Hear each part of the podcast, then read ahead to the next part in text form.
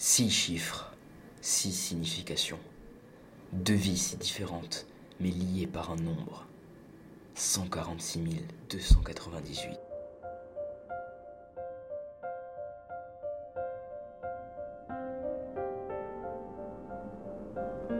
Elsa est liée à sa grand-mère, une survivante de Shoah.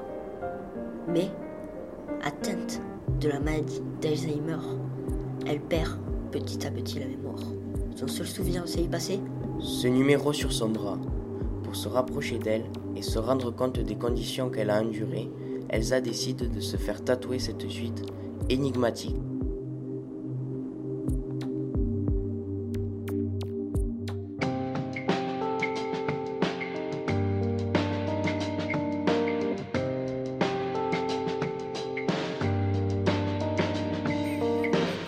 Sœur n'est pas à côté.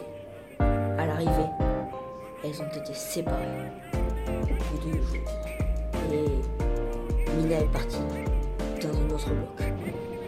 Les femmes l'entourent et toutes, elles claquent des dents, toutes, elles tremblent. La belle dure des heures et la neige et le vent les détruisent, les rabotent. Certaines tombent, meurent, couvertes par les flocons, saisies par le gel. Claudia a de la fièvre, une fièvre tenace et un mal de gorge atroce. Elle ne peut rien avaler. Elle pense à la soupe. Après, elle pense à sa sœur, qui est quelque part. Elle pense à bouger ses doigts, l'un après l'autre, pour vérifier qu'elle n'est pas une statue givrée. Elle respire. L'air froid emplit ses poumons, et sa douleur est si grande qu'elle pourrait se laisser aller, à plier les genoux, à flancher. Elle vacille. Je la vois vaciller. «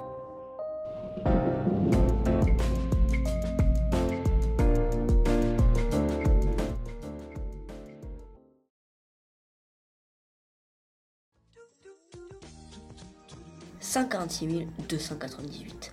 Un livre de Rachel Coramblit aux éditions Actes Sud.